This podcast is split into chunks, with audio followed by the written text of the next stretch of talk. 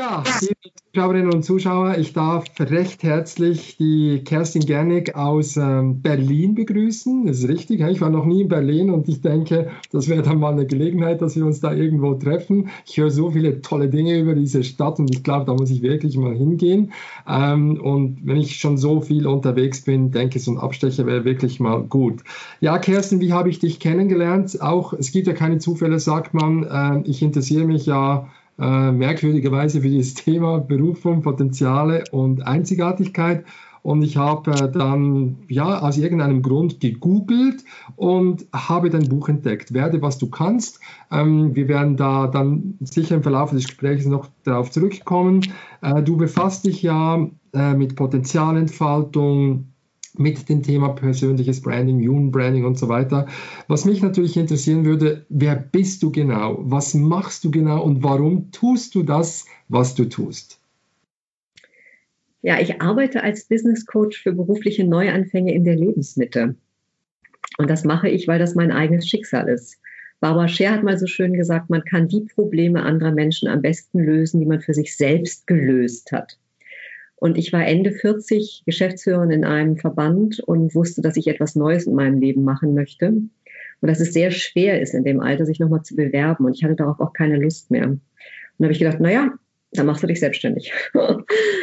Und es ist ja so, wenn man nicht selbstständig war, so lange Zeit, ist es ja gar nicht einfach, erstmal eine gute Geschäftsidee zu finden. Und im ersten Jahr habe ich auch erstmal eine Fehlerfindung hingelegt, eine Agentur für Kommunikationsgestaltung gegründet, PR für KMUs du merkst schon, wenn ich sowas ausspreche, PR für KMUs, das klingt überhaupt nicht nach Energie und auch nicht sexy.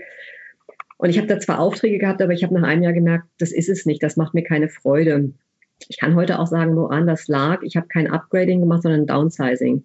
Ich war als Geschäftsführer wirklich auf internationalem Parkett unterwegs und dachte dann plötzlich, als ich mich selbstständig gemacht habe, hatte ich ein Netzwerk von 3200 Bestattungsunternehmen und ich war nämlich Geschäftsführerin des Kuratorium Deutsche Bestattungskultur, Sepulkralkulturexpertin Deutschlands.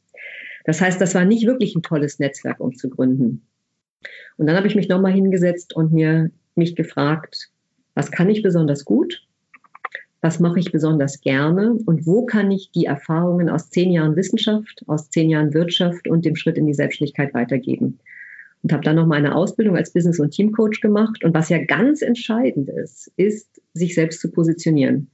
Und für mich war das eben nicht ganz einfach, meine Positionierung als Sepulkralkulturexpertin auch wieder abzulegen, weil da war ich in den Medien unterwegs und deswegen habe ich ein Buch geschrieben, was du erwähnt hast. Dafür war ich zwei Jahre lang unterwegs von Berlin bis nach Sri Lanka auf der Suche nach ungewöhnlichen Unternehmern, weil ich gesagt habe, ich möchte Business Coach werden für ungewöhnliche Unternehmer und ungewöhnliche Unternehmerinnen, die ich durch eine Nischenpositionierung ins Suchmarketing führe.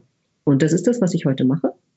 Mit zwei Zielgruppen. Einerseits mit Menschen in der Lebensmitte, die sagen, sie möchten ihre Stelle aufgeben und sich selbstständig machen. Und das ist ein extrem großer Schritt.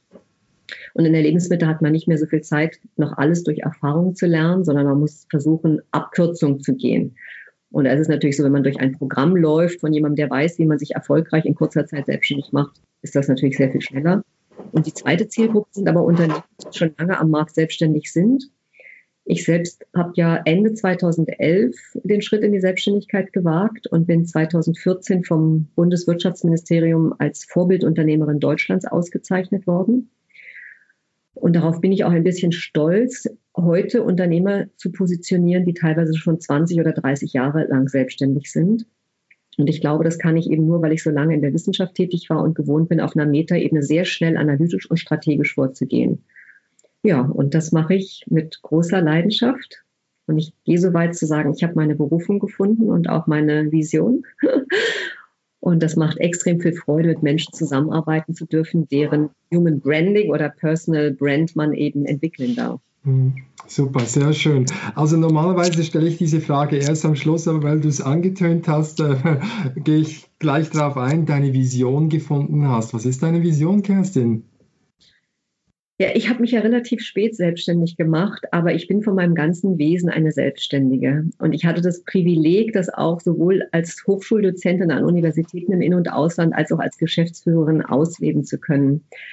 Und meine Vision ist, dass ich in der mir noch verbleibenden Lebenszeit so viele Menschen wie möglich, so schnell wie möglich als ungewöhnlichen Unternehmer oder ungewöhnliche Unternehmerin erfolgreich machen möchte weil wir nicht als Angestellte geboren worden sind. Wir sind dazu gemacht worden. Und wenn man sich mal anschaut, wie glücklich und zufrieden die Menschen sind, die als Angestellte arbeiten, gibt ja Statistiken darüber, da sind 15 Prozent mit ihrem Beruf wirklich identifiziert, lieben, was sie tun.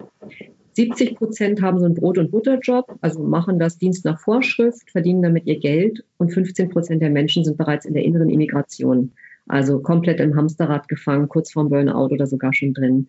Und es sind erschreckende Zahlen, erschreckende Zahlen. Und ich glaube einfach, es gibt zwei Dinge auf der Welt, die ganz entscheidend sind.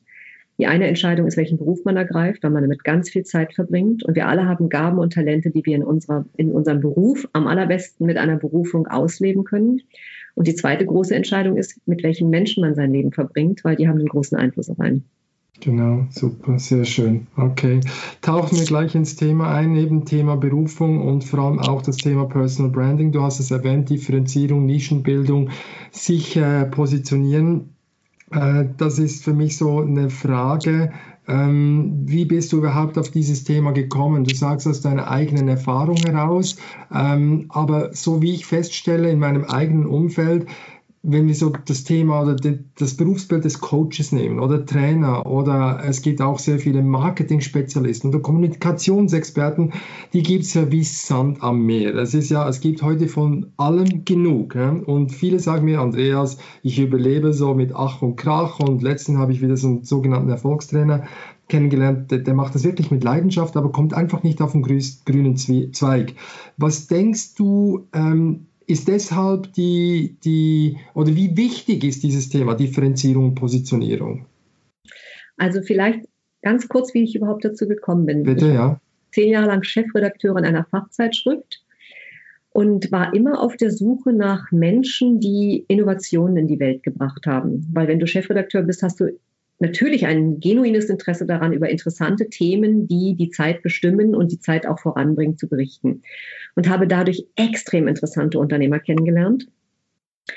Und äh, als ich mich selbstständig gemacht habe, war klar, ich brauche selber eine Positionierung, und zwar um ins Sogmarketing zu kommen. Wie finden denn heute die Kunden zusammen? Ich werde oft gefragt, sag mal, Kerstin, wie findest du denn eigentlich deine Kunden, die ungewöhnlichen Unternehmer oder ungewöhnlichen Unternehmerinnen oder die, die dazu werden wollen? Und dann kann ich glücklicherweise heute sagen, ich finde nicht die, sondern die finden mich. Und das passiert, wenn man mit einem Personal Brand ins Suchmarketing reinkommt, dass man extrem gut positioniert ist. Um dafür ein Beispiel zu bringen, man kann als Arzt Allgemeinmediziner sein und sich sagen, wow, großartig, alle brauchen mich. Oder man kann sich auch sagen, ich spezialisiere mich darauf, Handchirurg für Pianisten zu werden. Dann ist am Anfang vielleicht ein bisschen die Sorge, na, wird es genügend Pianisten geben, die mich brauchen? Mhm. Dann sagen, wenn ein Pianist einen Handchirurgen braucht oder ein, ein Problem mit seiner Hand hat, wird er sich den Experten für Handchirurgie suchen und nicht zu irgendeinem Allgemeinmediziner gehen. Das heißt, er ist schon im Sogmarketing drin. Und das kann man mit jeder Branche machen. Jede Branche kann man heute so positionieren in einer Nische. Wir haben ja das sogenannte Longtail-Marketing. Das heißt, wir können durch die sozialen Medien und die Digitalisierung extrem schnell eine Reichweite aufbauen und sogar für Nischenprodukte oder auch Nischenbranding. Und das macht wahnsinnig viel Spaß, weil man damit wirklich seinen eigenen Fingerabdruck in die Welt bringt. Und wir wissen es heute, wir haben Techniken zur Iriserkennung. Jeder Mensch ist einzigartig mit seiner Iris, mit seinem Fingerabdruck, mit seiner Persönlichkeit. Und es gibt nichts Schöneres, als das in die Welt zu bringen. Und wir mhm. leben in einer der besten aller möglichen Zeiten, um durch so eine Nischenpositionierung oder so einen ganz hochgradig individualisierten Personal Brand sichtbar zu werden.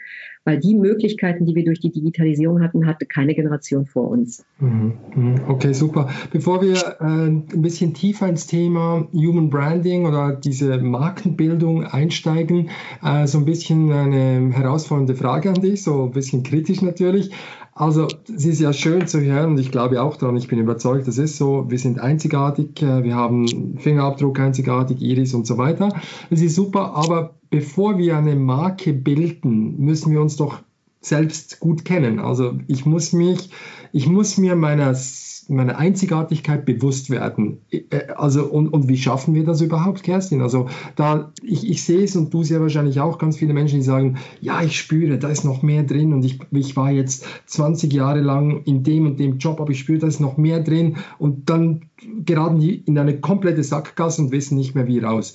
Gibt es da irgendwie Tipps, Ratschläge, Methoden, so auf die Schnelle? Ich weiß, es ist nicht möglich, aber trotzdem so ein bisschen Hinweis, wie findet man seine Einzigartigkeit?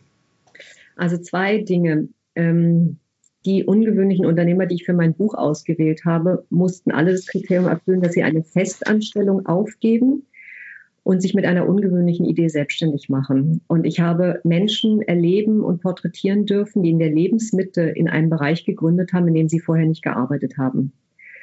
Und es ist möglich, dass man beispielsweise als Anwalt Online-Parfümeur wird oder als Theologin Bestatterin oder als Banker Geschäftsführer eines Friedwalds. Und wenn man zu einem klassischen Arbeitsamt geht, dann gucken die sich den Lebenslauf an und sagen, ah, okay, der hat ja 20 Jahre Controlling gemacht, wunderbar, dann macht er auch die nächsten 20 Jahre Controlling, weil das kann er. Und die Seele will wachsen. Das ist das Allerschlimmste, was man einem Menschen antun kann. Wir erleben durch den demografischen Wandel, dass wir alle viel älter werden als vorangehende Generationen. Und niemand, glaube ich, kann es aushalten, 60 Jahre oder 40 Jahre im Controlling zu arbeiten und immer wieder das Gleiche zu machen. Dabei kann man sich nicht weiterentwickeln. Und deine Frage ist sehr gut. Wie findet man das überhaupt heraus? Ich habe ein eigenes Coaching-Programm dafür entwickelt. Das ist siebenstufig und die erste Stufe davon ist, ein Stärkenprofil zu entwickeln. Da müssen meine Coaching-Klienten 100 Stärken aufschreiben. Es ist immer schon ganz interessant zu sehen. Also die kriegen von mir immer schriftliche Aufgaben vorher, damit das Coaching sehr effizient ist. Und dann reagieren viele Leute auf und sagen, oh, 100 Stärken. Wenn ich jetzt zu denen gesagt hätte, schreib mal 100 Schwächen auf, wäre die Reaktion wahrscheinlich gar nicht gekommen. Warum nicht? Weil wir in unseren Gesellschaften darauf fokussiert sind, auf Schwächen zu fokussieren. Es fängt in der Schule schon an. Wir könnten mit einem Grünstift alles, was richtig ist, anmarkern, machen wir aber nicht. Wir markern mit einem Rotstift an, als was Falsches.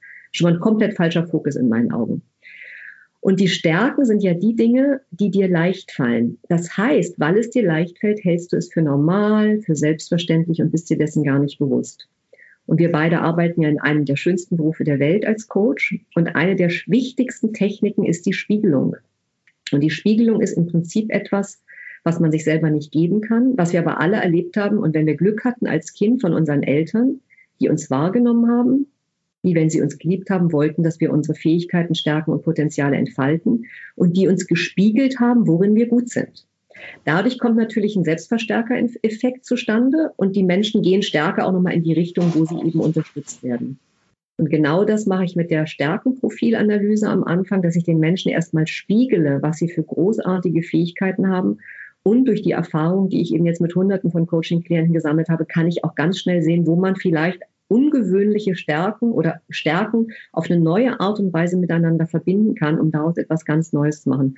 Und meine gesamte Positionierung basiert auf diesem Stärkenprofil. Das ist nichts, was von außen an Menschen herangetragen wird, sondern das kommt von innen aus ihnen heraus. Wirklich zu sehen, was sind für Anlagen da, die entweder genutzt werden können, weil sie schon entfaltet sind, oder aber auch, auch in der Lebensmittel, bis zum letzten Atemzug, können wir alle immer noch Neues lernen.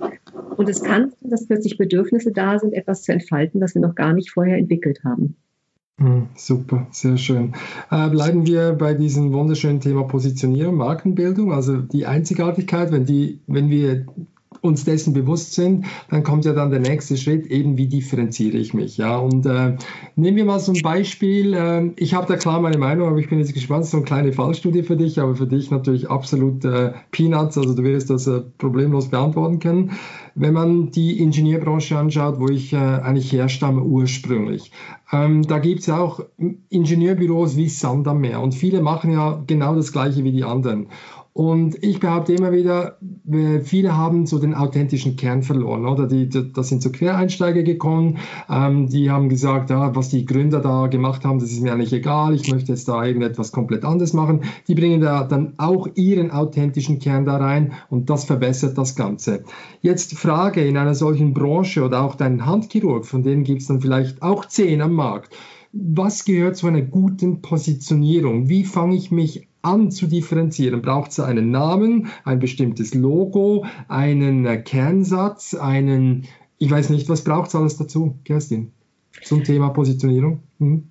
Also Ganz entscheidend ist, dass die Positionierung von innen nach außen geht und nicht umgekehrt. Also nicht hinsetzen und sich überlegen, ähm, was der Markt braucht, sondern sich fragen, was man selbst in die Welt bringen kann.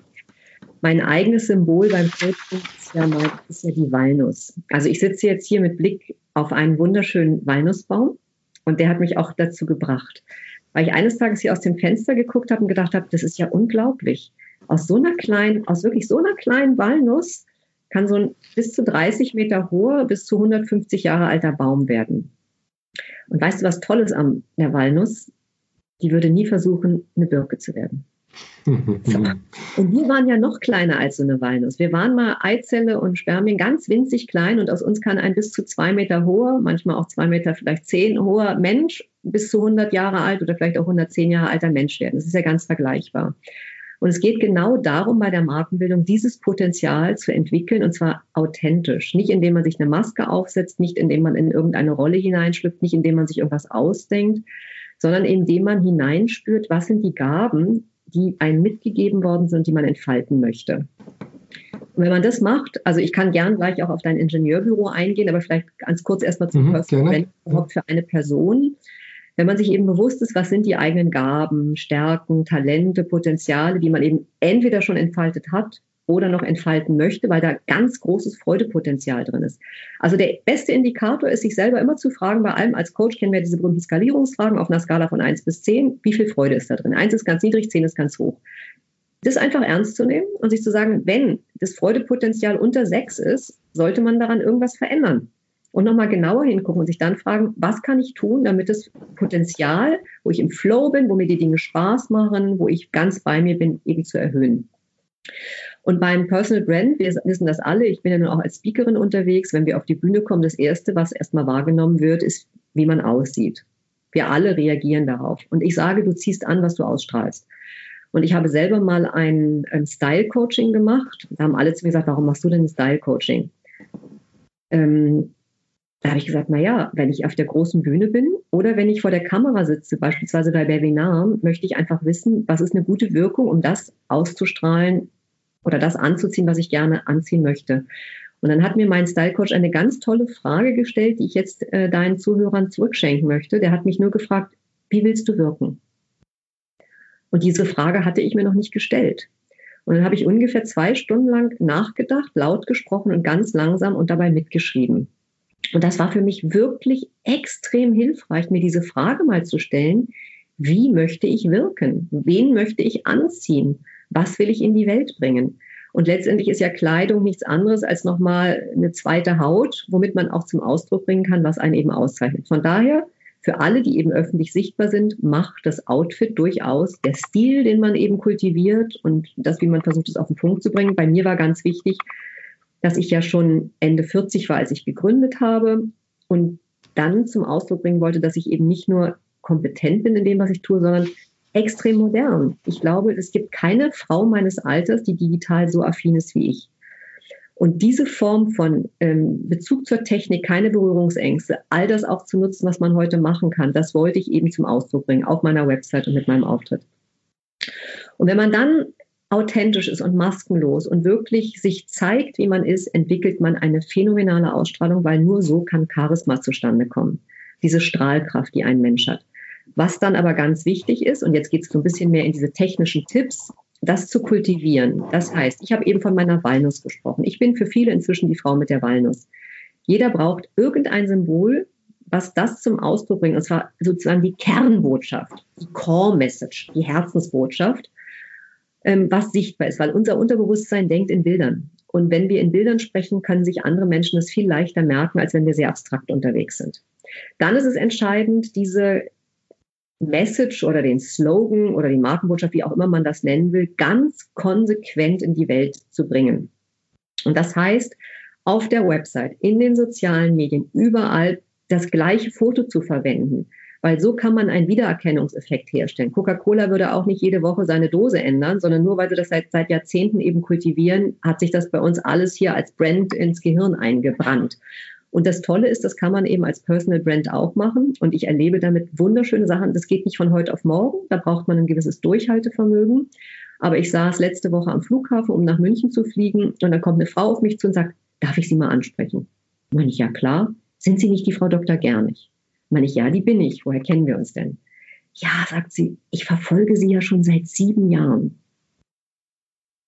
Das hat mich total gefreut darüber zu erfahren. Es gibt Menschen, die haben meine Inspirationen abonniert, die lesen die tatsächlich seit sieben Jahren und die erkennen mich auf einem Flughafen wieder.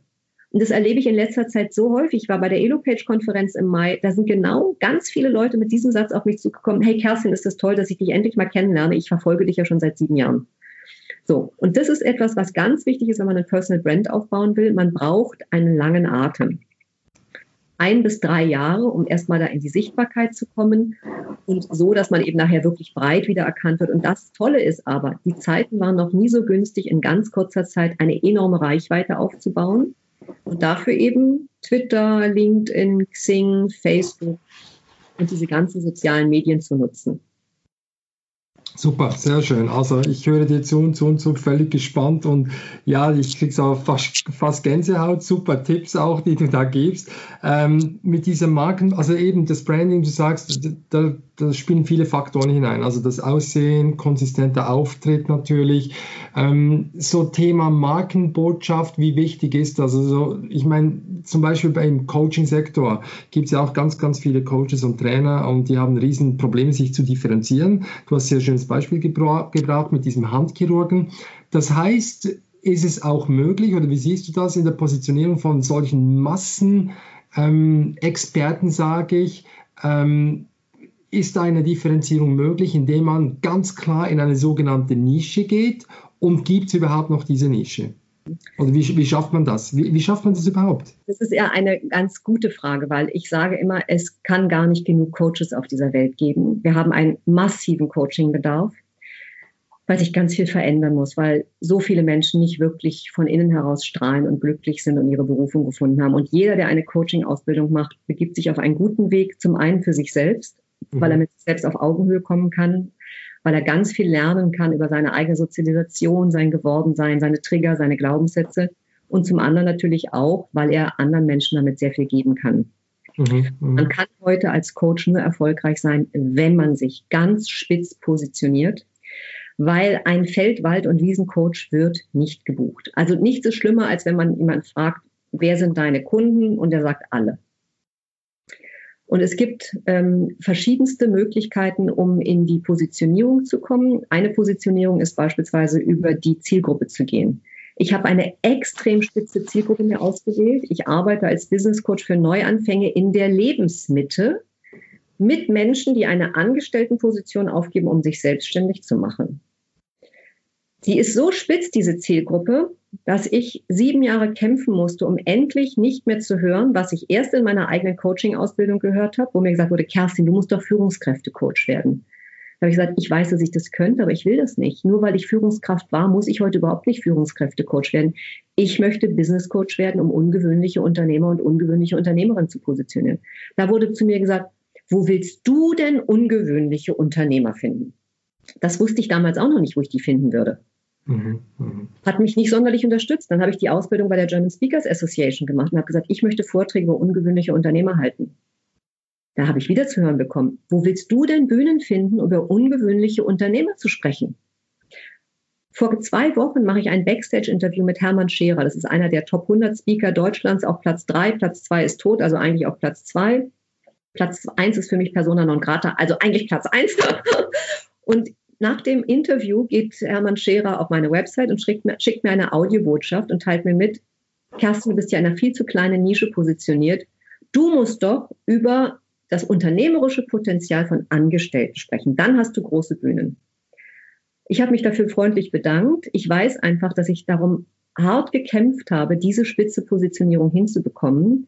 Und ich weiß, wie es sich anfühlt, wenn man im Sog-Marketing ist und nicht mehr im Push-Marketing ist, wo man ununterbrochen Werbung in die Welt spülen muss, damit man gefunden wird. Und das, also es gibt ein tolles Buch, das heißt Longtail Marketing. Da wird sogar gezeigt, wenn man beispielsweise eine CD aufnimmt, ganz hochgradig individuell, nur eine CD hat. Wenn man heute versuchen würde, die bei irgendeinem großen Verlag in die Regale zu bekommen, würden die das nicht aufnehmen, weil das sind Stellfläche und wenn das eben nicht 100.000 Mal verkauft wird, lohnt sich das für die Geschäfte mhm. nicht. Mhm. Aber man kann es über YouTube hunderttausendfach selber verkaufen, weil die Menschen das finden, dass ins virale Marketing reinkommen kann. Und das ist eben das, wo sich die Marketingmethoden fundamental verändert haben. Und die Bedürfnisse sind ja auch extrem ausdifferenziert. Und das ist doch spannend, wenn man sich überlegt, möchte ich ein Flirt-Coach werden oder möchte ich ein Business-Coach werden für berufliche Neuanfänge oder möchte ich jemand werden, der Glaubenssätze überwindet oder möchte ich jemand werden, der eben Weltreisen, Menschen ermöglichen, eine Weltreise zu machen. Einfach das, woran man selber Freude hat, woran man stark ist. Deswegen sagte ich eingangs, man kann am besten die Probleme für andere Menschen lösen, die man für sich selber gelöst hat. Ja, und darin muss man Experte werden. Eben nicht ein von außen ernannter Experte, ich bin Experte für, was man sich ausgedacht hat, sondern wo man wirklich durch die Expertise, die man in seinem Leben gesammelt hat, Experte geworden ist. Okay, sehr schön. Okay, ähm, schnell noch eine Frage zu den Zielgruppen. Lässt mich nicht los. Also du sagst, eine mögliche Positionierung ist über die Zielgruppen. Ist es auch möglich, verschiedene Zielgruppen zu adressieren? Also wenn ich dich zum Beispiel anschaue, gut, du bist sehr spitz positioniert, aber nehmen wir einen Berufungscoach, der kann ja, oder einen Potenzialentfaltungscoach. Ähm, da gibt es ja erstens mal die kleinsten von den Kleinen, fünf, sechsjährige, vierjährige, geht es ja primär auch darum, darum darum, in der Schule zu, dafür zu sorgen, dass die ihre Potenziale erhalten, erkennen, ihre Authentizität behalten. Dann gibt es äh, Menschen, junge Menschen, die suchen nach dem ersten Job, ey, äh, welchen Job soll ich überhaupt lernen. Ähm, ist es auch möglich, verschiedene Zielgruppen, aber immer das gleiche Thema, das Kernthema. Ist es richtig? Also ich sage also einfach mal drei Tipps. Eine Positionierung kann man haben, A über die Zielgruppe, B über das Thema, C über die Methode. Das sind erstmal die einfachsten Wege. Es gibt sicherlich noch andere Ausdifferenzierungsmöglichkeiten, aber das sind drei Wege, wie man eben eine Positionierung vornehmen kann. Und es ist doch einfach so, natürlich kann man verschiedene Zielgruppen haben. Ich habe ja noch eine zweite Zielgruppe, das sind eben die Unternehmer, die schon selbstständig sind, aber eben erfolgreicher werden möchten. Ähm, ich habe auch die Zielgruppe Frauen, die durch Geldcoaching einfach mehr Geld verdienen wollen. Entscheidend ist eine Sache, dass man mit einer Positionierung den Markt durchdringt. Unter dieser Spitzenpositionierung kann man unglaublich viel subsumieren und man kann ja alles machen, was an einen herangetragen wird. Und ich glaube, wir sind uns beide einig, wenn man Kinder hat, wo man nach dem Abitur herausfinden möchte, was der beste Beruf für sie ist, wird man die nicht zu einem Flirtcoach schicken und dann wird man die auch nicht zu einem Business Coach für Markenpositionierung schicken.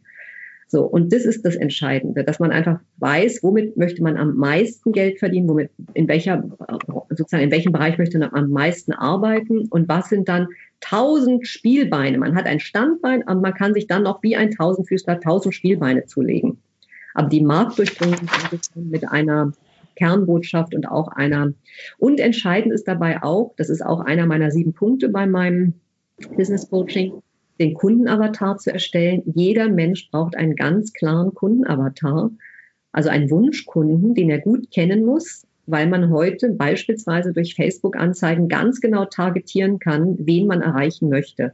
Und es ist was anderes, ob ich mit Frauen oder mit Männern, mit Alten oder mit Jungen, mit Reichen oder mit Armen, mit Leuten, die eben eine Weltreise machen wollen oder die als äh, eine Initiativbewerbung machen wollen, zusammenarbeiten möchte und sich das ganz klar zu machen, um eben da alle seine Botschaften auf der Website, in den sozialen Medien, in seinem Newsletter und wo auch immer ganz klar zu adressieren. Hm, super, sehr schön.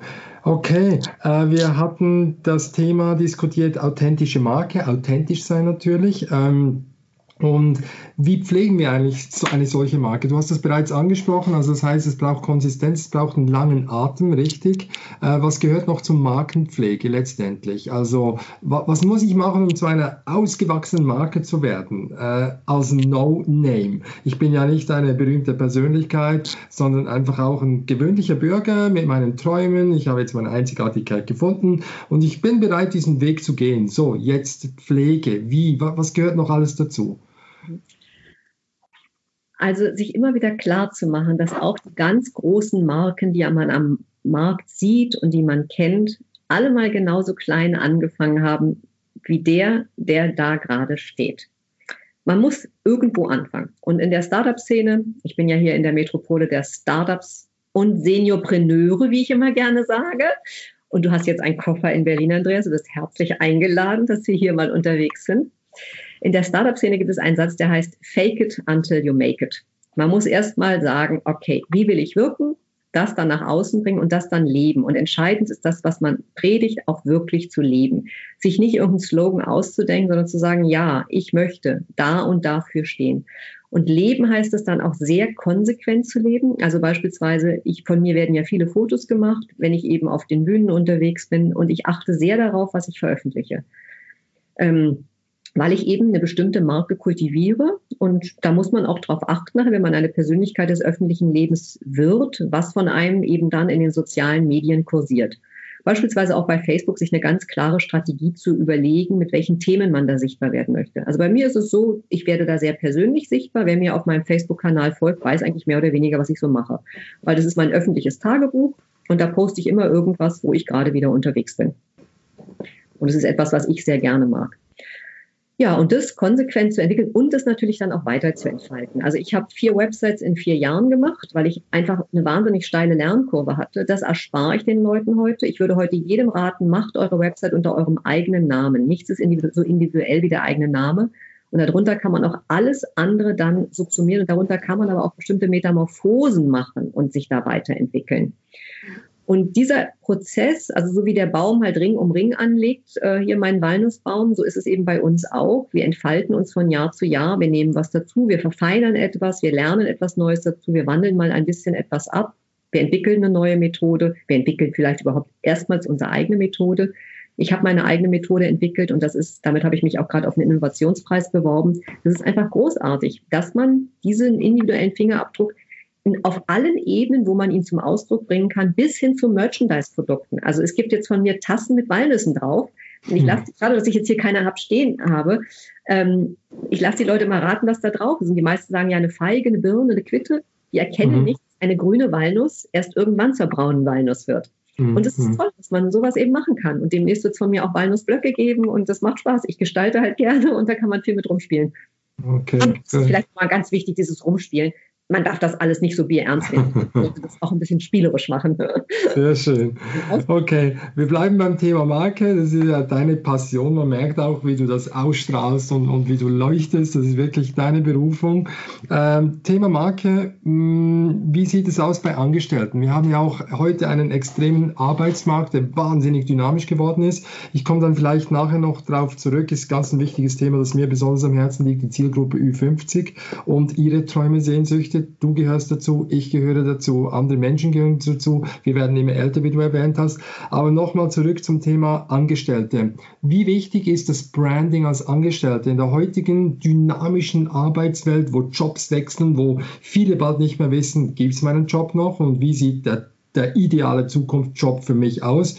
Was denkst du, wie wichtig ist das? Ja, extrem wichtig. Also ich mhm. sage den Leuten immer, die zu mir kommen und sagen, na, ich weiß noch nicht so ganz genau, ob ich mich wirklich selbstständig mache, ob ich das Zeug dazu habe, ob ich mich das traue, meine mhm. Festanstellung aufziehen, mein Gehalt. Naja, es gibt einen zweiten Weg, die Initiativbewerbung. So, und wenn man sich aber vielleicht gar nicht initiativ bewerben will und ein Personal Brand aufgebaut hat als Angestellter, was natürlich möglich ist, was passiert denn dann? Dann werden die Headhunter auf einen aufmerksam. Auf wen gehen denn die Headhunter zu? Auf die Leute, die einen starken Personal Brand aufgebaut haben, die mit ihrer Expertise sichtbar geworden sind. Und insofern lohnt sich das da ganz genauso.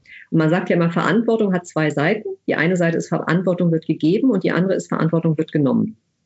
So, mhm. und jeder kann da, wo er als Angestellter ist, seine Verantwortungsspielräume erweitern. Und das sehen im Allgemeinen Chefs, wenn sie denn dann offen sind und wollen, dass sich ihr Unternehmen weiterentwickelt, auch gern, dass Menschen ihren Verantwortungsbereich haben, aber auch weiterentwickeln. Mhm, mhm. Okay, super. Ich komme noch ähm, auf ein anderes Beispiel zurück. Berühmte Persönlichkeiten, die haben es ja nicht so schwierig, zur Marke zu werden. Ich nehme eine ganz berühmte Marke, die mir extrem am Herzen liegt. Man sieht ihn überall auf sämtlichen Plakaten in der Schweiz, macht Werbung für ganz viele große Unternehmen, ist ein bekannter Sportler. Du weißt ja wahrscheinlich, von wem ich rede, auch ein Schweizer, Roger Federer, ist ja wirklich eine Wahnsinnsmarke. Was können wir von solchen Marken lernen? Können wir was lernen für ich als Normalsterblicher? Weil es ist eine große Persönlichkeit. Viele Menschen bewundern ihn nicht nur wegen seiner sportlichen Leistung, sondern auch seine Ausstrahlung, seine Integrität, seine Ehrlichkeit, seine Bescheidenheit. Er ist ja wirklich ein Liebling von vielen Menschen. Was lernen wir von solchen Menschen für unsere Markenbildung? Also Andreas, erstmal muss ich dir gestehen, ich musste nachschauen, wer das ist. Als Ui, okay. ich bekommen habe, ich nicht.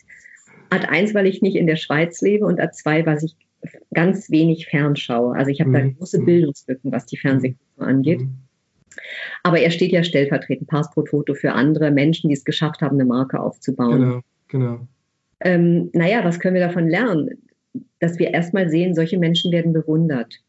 Warum bewundern wir denn Menschen? Also ich bin gar nicht so ein großer Freund von Bewunderung. Ich finde es viel wichtiger, dass wir alle auf Augenhöhe miteinander kommen weil ich halte diese Welt von passiver Bewunderung und aktivem Aufbauen einer Marke, um bewundert zu werden, für eine Disbalance.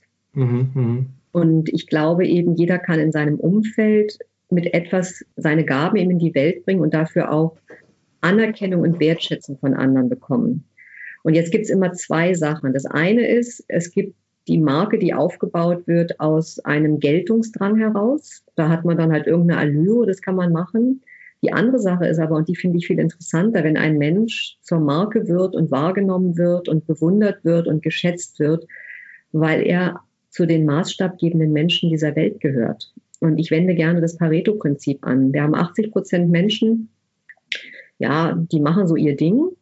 Und 20 Prozent Menschen, die sind außergewöhnlich. Und unter außergewöhnlichen Menschen verstehe ich diejenigen, die die Welt sehr bewusst wahrnehmen und sehr genau hinschauen, auch sehr achtsam und sensibel, was brauchen wir, um die Welt zu einem besseren Ort zu machen.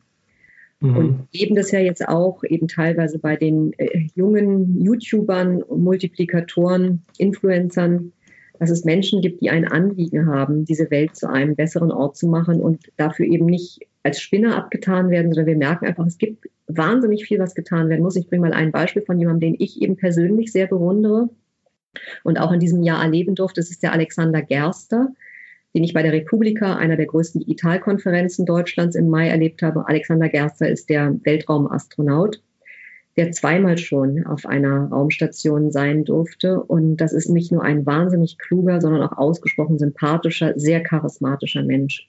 Und der in seinem Vortrag sagte, wenn er aus seiner Raumstation rausschaut, kann er auf der Erde sehen, wo die Menschen Elektrizität haben und wo nicht. Und er kann sehen, wo die Menschen von Bombeneinschlägen um den Schlaf gebracht werden und wo nicht. Und ich glaube, wir brauchen dieses globale Bewusstsein, um eine wirkliche Veränderung auf dieser Welt hinzubringen. Und die Menschen, die diese Perspektive haben und sich dafür einsetzen, die können gar nicht anders als eine charismatische Persönlichkeit zu werden. Und das ist mhm. das, was mich an großen, und ich nehme an, jetzt, ich kenne diesen äh, Tennisspieler jetzt aus der Schweiz nicht, aber häufig ist es ja so, dass die Menschen, die so erfolgreich geworden sind, dann eben die Gates, Melinda und Bill Gates Stiftung ins Leben rufen und sich einsetzen, weil sie einfach, wenn Menschen so viel Geld haben, dass sie nicht mehr wissen, wie sie eigene individuelle Bedürfnisse damit befriedigen können, anfangen darüber nachzudenken, was sie auf der Welt bewirken können. Ja, und das sind eben die Menschen, die dann so sichtbar geworden sind, dass sie eben viele in ihren Bann gezogen haben und im besten Falle dann auch etwas wieder davon zurückgeben. Mhm, sehr schön. Ich muss mir da schnell was äh, notieren. Gut, ähm, Thema Markenbildung. Wir haben im Vorgespräch miteinander diskutiert, es muss sich was ändern, Bewusstseinsänderung. Ähm, Bewusstseinsänderung, eben, du hast jetzt ein schönes Beispiel von diesem Alexander Gerster angesprochen. Der sieht das natürlich wirklich bildlich, wow, was da abgeht und das berührt ganz bestimmt ganz tief im Herzen.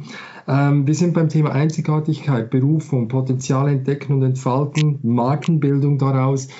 Ähm, welches ist der Beitrag? Was siehst du? Was ist, welchen Beitrag können Menschen leisten, eben die zur Marke werden, zum Thema Friedensgestaltung, Bewusstseinsänderung für unseren Planeten? Wo siehst du da die großen Stellhebel und einen möglichen Beitrag?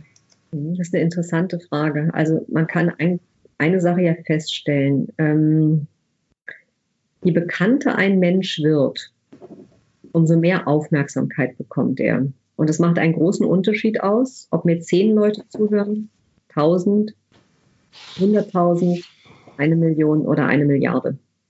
Und das heißt, je mehr Menschen einem Menschen, der zur Marke geworden ist, zur Berühmtheit geworden ist, je mehr Aufmerksamkeit er hat, umso mehr Wirkungsmöglichkeiten hat er, umso mehr zählt sein Wort. Und deswegen ist es ja auch so gefährlich, wenn ein Politiker wie Trump zugleich Besitzer von Medien ist, mit denen er eine unglaubliche Medienmacht ausüben kann. Und das Großartige ist aber, dass wir heute eine mediale Gegenmacht durch die digitalen Medien aufbauen können. Und das ist ja auch etwas, was du jetzt durchaus schon mit deinem Online-Kongress machst, wo du dadurch, dass alle Referenten, die dabei sind, du schaffst ja Win-Win-Win-Situationen für die Zuhörer, für die Referenten, für dich, weil alle, die dabei sind und genau diesen Gedanken in die Welt tragen wollen, dass ein Mensch seine Berufung findet, dass er selbst zur, sein Personal Brand entwickelt, die haben ja alle ihre eigenen Netzwerke. Wir werden jetzt alle deine Veranstaltung promoten. Dadurch kommt die ins virale Marketing ein. Dadurch hören noch mehr Menschen davon. Und dadurch können wir ein Gedankengut, was relevant und wichtig ist, einfach in ganz anderen Reichweiten ausspielen. Und es ist großartig, dass uns diese Möglichkeiten heute zur Verfügung stehen. Super, sehr schön. Kerstin, wir sind so schon fast am Schluss. Ähm, ich möchte von dir noch gerne wissen, erstens mal, ich sehe hinten das Buch, werde, was du kannst. Ausrufezeichen. Ich habe das ja gelesen, weil ich fresse solche Bücher, weißt du, alles äh, eben ungewöhnliche Unternehmer, welche für mich auch Vorbilder sind natürlich, wie sie es geschafft haben, diese, ich sage, totale Transformation zu schaffen, vom Gärtner zum Uhrenmacher, was weiß ich, alles da passiert passieren kann. Kannst du noch so eine inspirierende Geschichte mit auf den Weg geben, so als Impuls, nebst deiner persönlichen Geschichte natürlich, äh, die dich besonders beeindruckt oder berührt hat? Gibt es da irgendwie so eine Transformation? Also berührt haben mich die Geschichten alle. Ich war ja zwei Jahre lang unterwegs von Berlin bis nach Sri Lanka auf der Suche nach ungewöhnlichen Unternehmern. Die findet man ja nicht an, auf, an jeder Straßenecke. Und ich war auf ganz vielen Messen unterwegs und habe mich aber von meiner Nasenspitze leiten lassen. Also wirklich so von meinem Bauchgefühl und von meinem Nasenfaktor, wo ich gedacht habe, wow, das ist wirklich was Einzigartiges. Und ich werde jetzt ins Videoblogging einsteigen, weil sich innerhalb der letzten fünf Jahre so unglaublich viel bei diesen Menschen getan hat. Das ist der Wahnsinn. Also der eine ist Millionär geworden, der nächste hat verkauft, der dritte ist gestorben, der vierte ist inzwischen weltweit anerkannter Experte. Und es waren ja alles No-Name-Leute, die ich mir rausgesucht Ich wollte mich ja gerade nicht an die Fersen der großen, erfolgreichen dranhängen. Und ich möchte eine Geschichte erzählen ähm, von Martin Niebelschütz der war Anwalt. Und es gibt ganz viele Menschen, die werden Anwalt. Und wenn die Anwälte zu mir ins Coaching kommen und ich sie frage, warum sie denn Anwalt geworden sind, sagen sie dann zu mir, ja, weil ich wusste, dass man, wenn man Anwalt wird, damit so viel machen können, kann. Aber sie sind dann immer ziemlich unglücklich mit dem, was sie damit machen, weil sie dann halt in irgendeiner Kanzlei gelandet sind und gerade dieser Wunsch, wo man kann so viel damit machen, nicht erfüllt ist.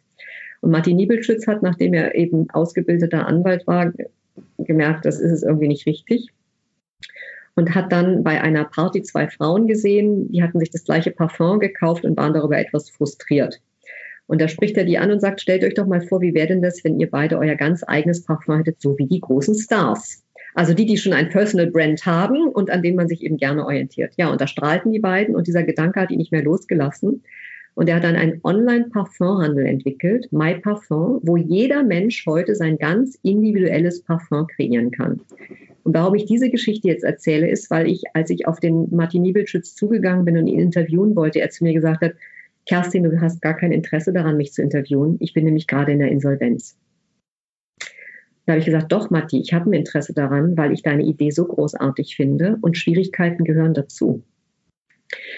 Und dann haben wir dieses Interview geführt und eben es war extrem spannend. Er ist innerhalb von fünf Jahren von einem Ein-Mann-Unternehmen auf ein 80-Mann-Unternehmen gewachsen. Der hat durch Fernsehwerbung seine Umsätze in grandiose Höhen katapultiert und hat eine Sache dabei unterschätzt, dass Parfum ein saisonales Geschäft ist, wo man sich zu Weihnachten einen richtigen Speckbauch anfassen muss, um dann das Jahr über davon zu zehren. und natürlich auch zu sehen, Personalkosten und Raumkosten sind die höchsten Kosten, die eben mhm. das, die Liquidität eines Unternehmers binden können. Und was dann aber faszinierend war, alle haben gesagt, als er diese Idee hatte, das kann nicht funktionieren. Niemand kauft ein Parfum, an dem er vorher nicht gerochen hat. Alle haben gesagt, es geht nicht. Bis einer kam, der das nicht wusste und es einfach machte. Und das war Martin Niegelschütz. Und er wurde damit sehr erfolgreich. Und dann haben natürlich wieder alle Medien über ihn geschrieben, als er diese Insolvenz hingegangen Ja, wir haben es ja gewusst, dass das scheitern müsste. Und es ist ja nichts schöner für Journalisten, Bad News are Good News, als darüber berichten zu können. Das war aber die große Chance von Martin Niebelschütz, der dann ein Crowd-Investing gemacht hat und innerhalb von einer Woche 500.000 Euro eingenommen hat. Also ich bin heute auch Mini-Investorin von MyParfum. Ich habe natürlich auch sofort da mitgemacht. Und das ist so großartig, dass man heute mit einer guten Idee Geld einsammeln kann. Und man darf, wenn man gescheitert ist, Fehler gemacht hat, nicht aufgeben, sondern muss sich fragen, was kann ich daraus lernen? Ich sage zu all meinen Coaching-Klienten immer, frage dich nie, ob du etwas schaffen kannst, sondern ausschließlich wie. Die Frage, ob du etwas schaffen kannst, ist eine Einbahnstraßenfrage, da ist keine Energie drin. Die Frage, was muss ich tun, um mit meiner Idee erfolgreich zu werden, damit findet man Lösungen. Und das Unterbewusstsein ist unser allerbester ähm, Helfer, der will nichts anderes, als dass wir unsere Träume, Visionen, Wünsche umsetzen können. Aber wir müssen ihm eine Chance geben, ganz klar fokussiert zu adressieren, wo wir denn hinwollen und was wir denn machen wollen. Ja, und so ist Martin Niebelschütz dann wie Phoenix aus der Asche auferstanden und hat sein Unternehmen nochmal ganz neu positioniert. Schön, wunderschöne Geschichte. Super inspirierend. Genau solche Dinge brauchen wir. Ich bin überzeugt, dass wir von Vorbildern auch leben, die Energie aufnehmen und diesen Mut aus der Komfortzone, wo du hast es im Verlauf unseres Gesprächs erwähnt, dieses Hamsterrad verlassen und ähm, einfach Neuland betreten, egal was passieren könnte. Weil äh, am Ende des Lebens fragst du dich ja nicht, was habe ich nicht riskiert, sondern was habe ich eben nicht gemacht, weil ich mich nicht traute. Und das ist meistens das, was wir auch bereuen, nicht die Schritte unternommen Raum zu haben, um Dinge auszuprobieren und unseren Träumen zu folgen. Ja. Schön. Kerstin, Frage noch ganz am Schluss. Was möchtest du den Zuschauerinnen und Zuschauern noch irgendetwas mitgeben auf dem Weg? Einen Impuls, eine Inspiration, einen Wunsch, eine irgendeine Vision oder was, was du hast das Schlusswort? Ja, ich möchte den Zuhörern etwas mitgeben. Glaubt an euch. Der erste Mensch, der an dich glauben muss, der du jetzt diese Aufzeichnung hörst, ist, äh, der erste Mensch, der an dich glauben muss, bist du selbst. Und dann brauchst du aber noch einen zweiten Mensch, der an dich glaubt. Das reicht nicht aus, wenn man alleine an sich glaubt. Und was Andreas eben gesagt hat, suche dir Menschen, die schon da sind, wo du hin willst, die dich inspirieren, die dir Kraft geben und die dir auch zeigen, dass das möglich ist. Und ich habe ja heute über die Dinge gesprochen, die ich selber gemacht habe. Ich war in meinem ersten Leben Wissenschaftlerin, ich wollte Professorin für Germanistik werden. Ich habe kurz vor Abschluss meiner Habilitation die Wissenschaft verlassen und ich hatte viel investiert im In- und im Ausland mit Forschung, Lehre und Veröffentlichung, weil ich die Chance bekommen habe, eben in die Wirtschaft zu wechseln und habe den mutigen Schritt gemacht, als Germanistin in die Bestattungsbranche zu wechseln, wenn auch im Verband, aber welche Germanistin wird zur Sepulkralkulturexpertin? Das war der erste fundamentale Wandel in meinem Leben. Dann habe ich das zehn Jahre lang mit Leidenschaft auf und ausgebaut und war weltweit unterwegs, von den Verbrennungsgarts in Indien bis zum Tal der Königin in Ägypten. Und es war extrem faszinierend, weil das Herzstück aller Kultur ist die Bestattungskultur, wie Jan und Aleida Aßmann, die großen Ägyptologen, mal sagten. Und dann habe ich mich nach zehn Jahren als Sepulkralkulturexpertin nochmal neu erfunden, mit Ende 40 als Business Coach für Neuanfänge in der Lebensmitte und es ist mir, ich bin dafür sehr dankbar, noch einmal gelungen, eine Neupositionierung zu machen. Und lasst euch von eurem Alter nicht abschrecken. Egal wie alt ihr gerade seid. Du hast gerade die Generation Ü50 angesprochen. Genau, ja. Ich frage meine Coaching-Klienten immer wieder, wenn die diesen Bias im Kopf haben, zu sagen, ich bin schon zu alt, was sie denn glauben, wie alt sie werden würden. Und wenn jemand, nehmen wir mal an, er ist 60 und gibt sich eine Lebensspanne von 88, dann hat er noch 28 wunderbare Jahre zu gestalten. Und ich habe jetzt meinen ersten Film über eine ungewöhnliche Unternehmerin gedreht. Die ist Wassergrafikkünstlerin, die ist 82 Jahre alt. Und die ist so begeistert von dem, was sie tut. Und sie strahlt so. Und dann sagt sie zu mir nach der Filmaufnahme, Kerstin, jetzt wo du in mein Leben getreten bist, jetzt geht's doch erst richtig los. Das sagt die mit 82. So, und von daher, an sich glauben, die Ideen, die in einem sind, die Potenziale entfalten, sich Menschen suchen, die einen dabei unterstützen können und jeden Tag glücklich sein, dass er gestaltet werden kann und das eben bis zum letzten Atemzug. Super. Kerstin, ich danke dir vielmals für diese wunderbaren Worte. Super Impuls. Ich wünsche dir viel Erfolg. Du wirst noch ganz, ganz viel bewegen bis zu deinen 88 plus noch mehr Jahren. Äh, die Lebenserwartung liegt ja, ja habe ich mal gehört und gelesen, auch bei Kurt Tepperbein, bei gut 110 Jahren. Aber unser Stress, unsere falschen Glaubenssätze sorgen dafür, dass wir uns mindestens 10 bis 15 Jahre rauben. Und ich denke, die Berufung zu leben, sich zur Marke zu machen, ist ein großer Beitrag eben auch ein solch hohes Alter gesund, auch geistig gesund zu erhalten und erleben zu dürfen. Ähm, ich danke dir vielmals und ich hoffe, wir sehen uns irgendwann schon bald in Berlin. Das wäre ein Riesenvergnügen und ähm, toi toi toi für all deine Unternehmungen und bis bald, Kerstin. Danke.